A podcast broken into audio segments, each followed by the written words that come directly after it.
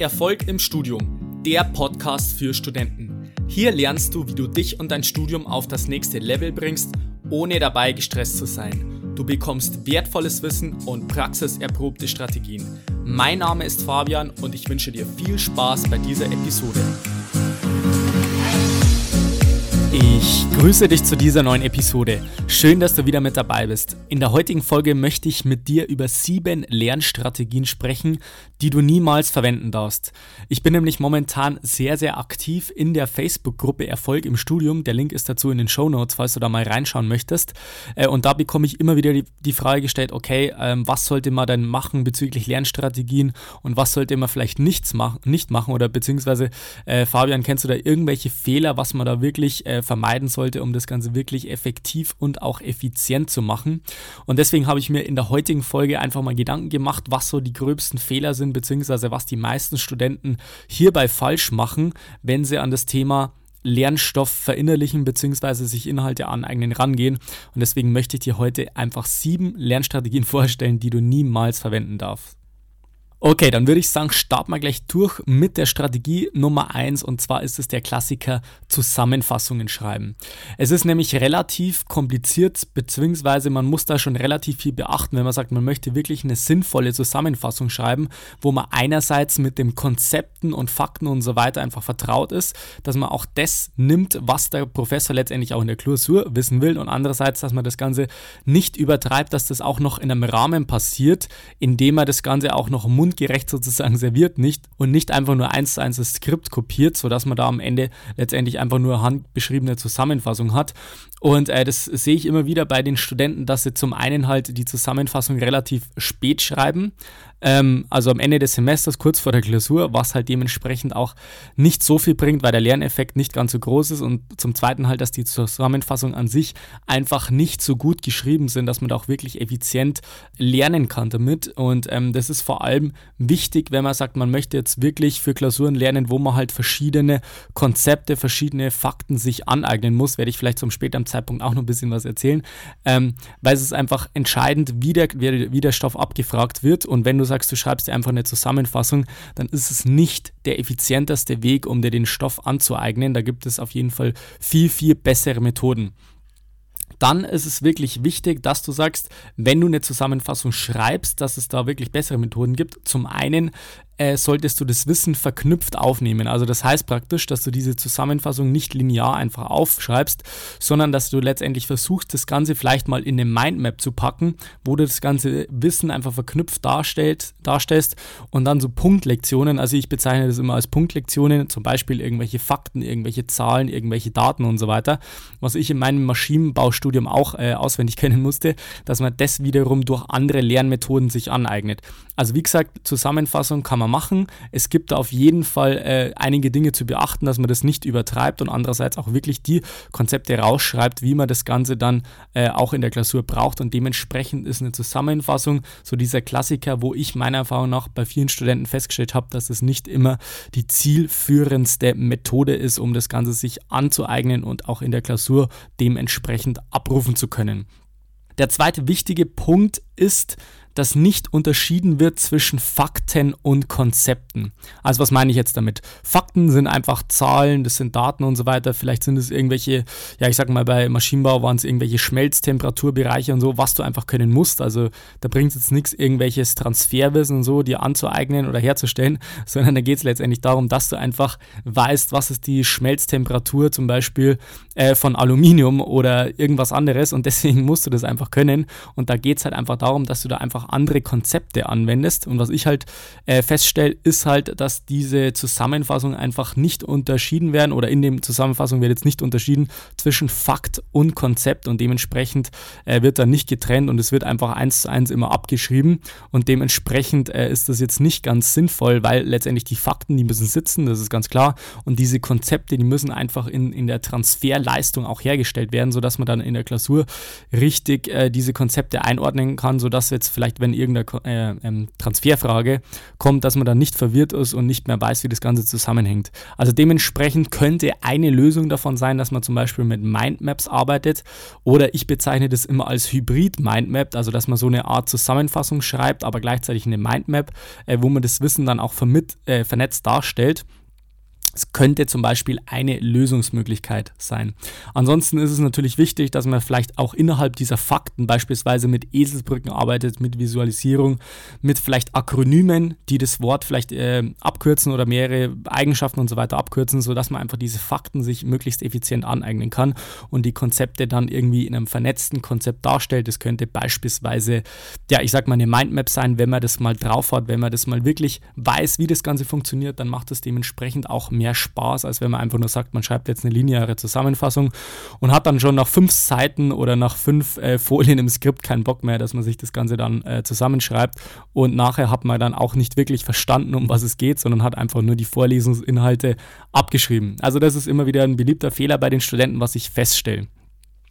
Der zweite Punkt ist das Thema wiederholtes Lesen. Das hatte ich auch das Problem in den ersten Semestern hauptsächlich, wenn ich zum Beispiel irgendwelche Bücher gelesen habe. Ich habe irgendwelche Literaturrecherchen gemacht. Äh, wir haben zum Beispiel in der technischen Mechanik ein Buch lesen müssen und ich habe einfach geglaubt, okay, ich lese mir das Ganze durch, auch vielleicht mehrmals und dann wird schon irgendwas hängen bleiben, äh, damit ich dann in der Klausur beziehungsweise später, wenn ich das Ganze anwende, ähm, auch das Ganze, ja, ich sag mal, abrufen kann. Und ich habe mir gedacht, okay, grundsätzlich hört sich das es eigentlich schon ganz logisch an, aber letztendlich ist dann eigentlich fast nichts hängen geblieben von dem, was ich dann wissen sollte. Also sowohl jetzt irgendwelche Fakten, also die, die habe ich dann total überlesen, als auch irgendwelche Konzepte, wie zum Beispiel bei der technischen Mechanik ist es ganz wichtig, dass man das Ganze versteht und durchdringt. Und dementsprechend äh, ist dieses wiederholte Lesen, was halt viele Studenten machen, auch nicht sehr zielführend, weil man letztendlich einfach sich nur das durchliest, vielleicht irgendwelche Slides, irgendwelche Folien, auch Skripten und so weiter, vielleicht sogar Bücher. Aber wenn man das Ganze wiederholt liest, dass es nicht nicht sehr effizient ist und dass man das auch anderweitig, ähm, ja, ich sag mal, rangehen könnte. Also eine Lösungsmöglichkeit wäre zum Beispiel, dass man nach einer bestimmten Seite, nach einer bestimmten Zeit zum Beispiel sich ähm, einen Break setzt, also dass man sagt, immer nach fünf Seiten ähm, schaue ich, ob ich das Ganze überhaupt verstanden habe, versuche das Ganze zu verinnerlichen und dann vielleicht so eine Mindmap oder so eine, so eine, ich sag mal, sinnvolle Zusammenfassung zu erstellen, um damit auch aktiv zu arbeiten, weil das bringt nichts, wenn du dir einfach, ich sag mal, äh, eine Dreiviertelstunde lang dein Skript durchliest, beziehungsweise ein Buch durchliest und danach eigentlich nichts verstanden hast von dem, um was es letztendlich geht, sondern du solltest wirklich versuchen, das so schnell wie es geht aktiv in einem Zusammenhang zu bringen und gleichzeitig natürlich auch zu verstehen, falls es irgendwelche Konzepte sein sollte, die du dann später in der Klausur oder halt in irgendwelchen Übungsaufgaben abrufen solltest solltest. Ähm, was dann natürlich auch Sinn macht, ist das in eigenen Worten wiederzugeben. Also das kann zum Beispiel eine Lerngruppe sein oder auch unter anderem, dass du das als Audiozusammenfassung einsprichst, wie ich das bereits schon öfters in den Podcast-Folgen erwähnt habe. Der dritte Fehler bzw. die dritte Lernstrategie, die du niemals verwenden darfst, ist Informationen markieren. Das sehe ich auch immer wieder, dass bei den Studenten einfach nur irgendwelche Begriffe im Skript markiert werden und es schaut vielleicht ganz nett aus, man nimmt vielleicht auch unterschiedliche Farben, aber letztendlich ist es nie wirklich zielführend, weil hierbei ist wichtig zu beachten, dass die, die, dass die meisten Studenten einfach irgendwelche Sachen willkürlich markieren, was sie denken, das macht Sinn oder bei irgendwelchen Definitionen ist dann ungefähr 80 Prozent der Definition markiert und letztendlich bringt es eigentlich gar nichts, sondern man sollte, wie gesagt, äh, eher darauf achten, dass man nur bestimmte Schlüsselwörter markiert, die man auf den ersten Blick dann vielleicht erkennt, wenn man das Skript aufschlägt. Aber ansonsten hat dieses Informationen markieren eigentlich wenig Sinn, meiner Erfahrung nach und auch der Erfahrung mit vielen Studenten, mit denen ich jetzt schon zusammengearbeitet habe. Dementsprechend ist es wirklich wichtig, dass du sagst, wenn du diese, ja, ich sag mal, Informationen markierst in einem Text, in einem Skript und so weiter, dass du das wirklich auf ein Minimum beschränkst und dann auch trotzdem aktiv damit arbeitest und nicht nur einfach das rausmarkierst und dann hoffst, dass da irgendwas hängen geblieben ist. Also eine Lösungsmöglichkeit könnte beispielsweise sein, dass du sagst, okay, du nimmst jetzt verschiedene Farben für verschiedene Konzepte und dann markierst du nur, wirklich nur die Schlüsselwörter und bei einer Definition sind es vielleicht 20 Prozent, wenn überhaupt und nicht 80 Prozent oder dann ist da nicht die ganze Seite voll markiert, sondern es geht letztendlich darum, dass du das Ganze als Schlüsselwörter markierst, um letztendlich die Informationen zu extrahieren, die dann letztendlich relevant sind und mit denen du dann später auch arbeiten und lernen kannst. Die vierte Lernstrategie, die du niemals verwenden darfst, ist das bildhafte Erinnern. Also ich sehe das auch immer wieder bei Studenten, die sagen, okay, ich muss ja einfach nur das Ganze irgendwie in coolen Bildern packen und so weiter.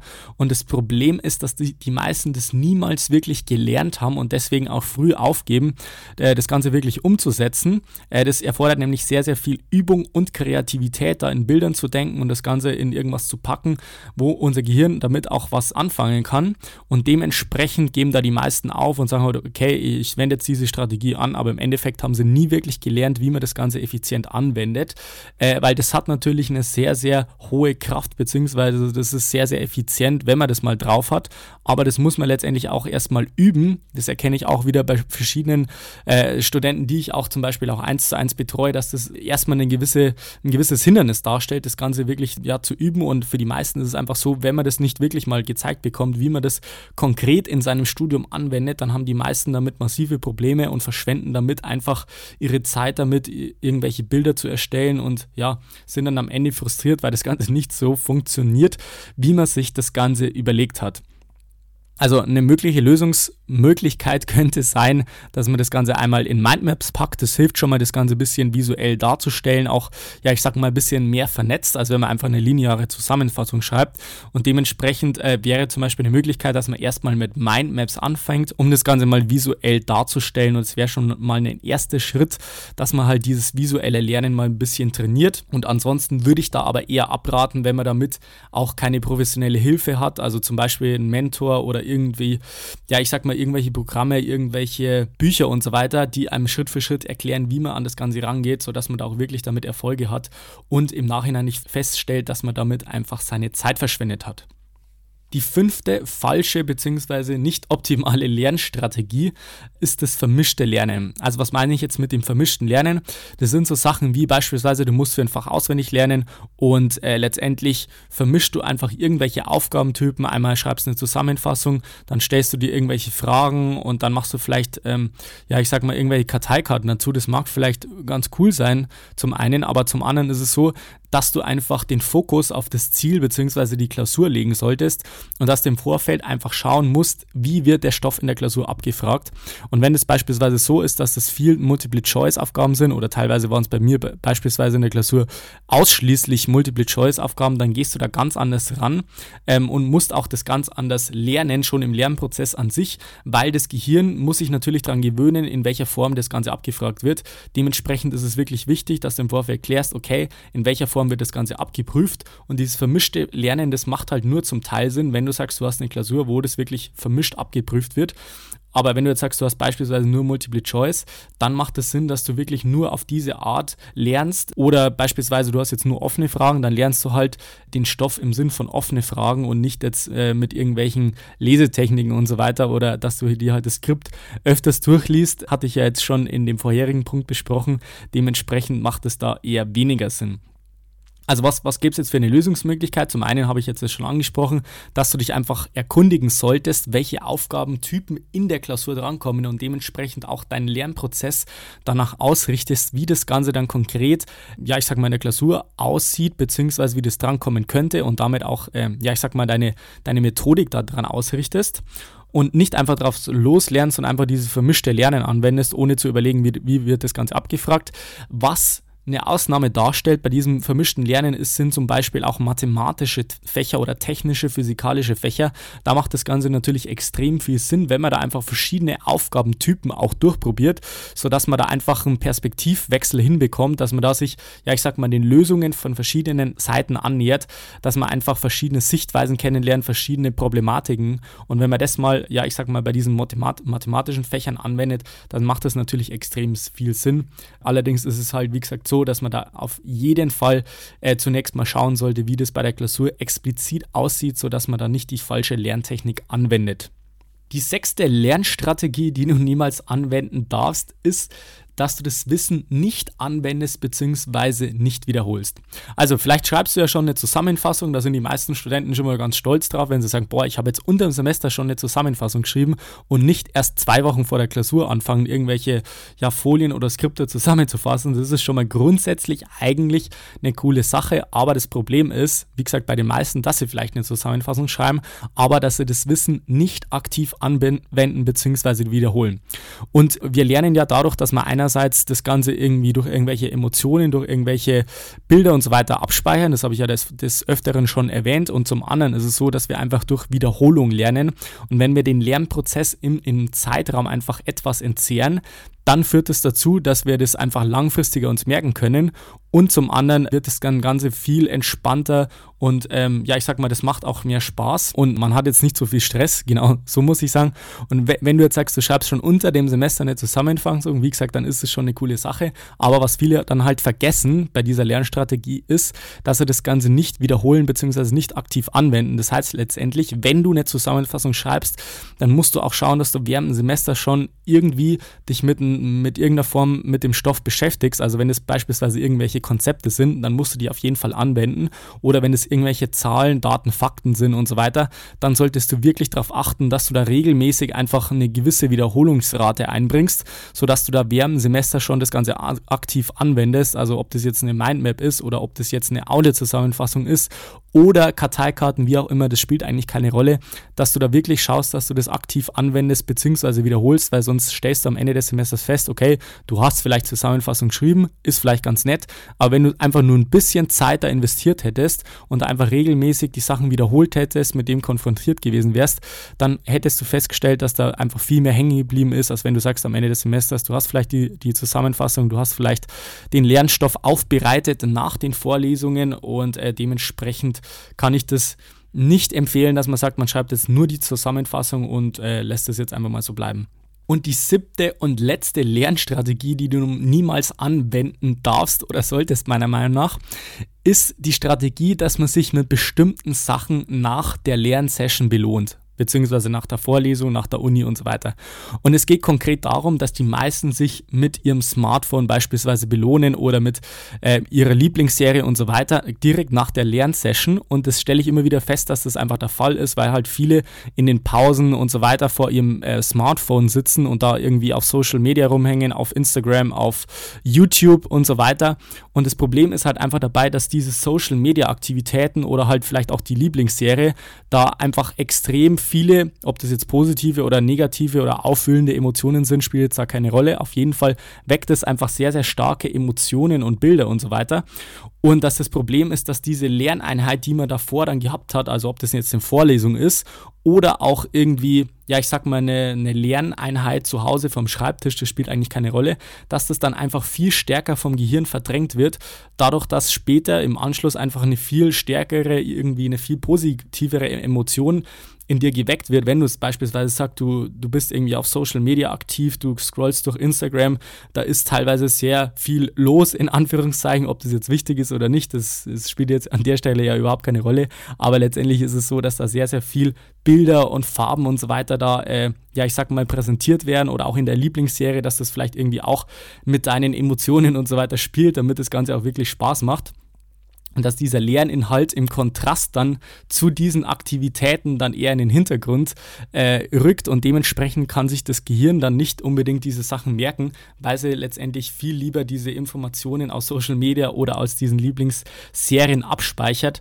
ähm, weil es ist so, dass das wahrscheinlich dann viel, viel, ja, ich sag mal, positivere Emotionen weckt.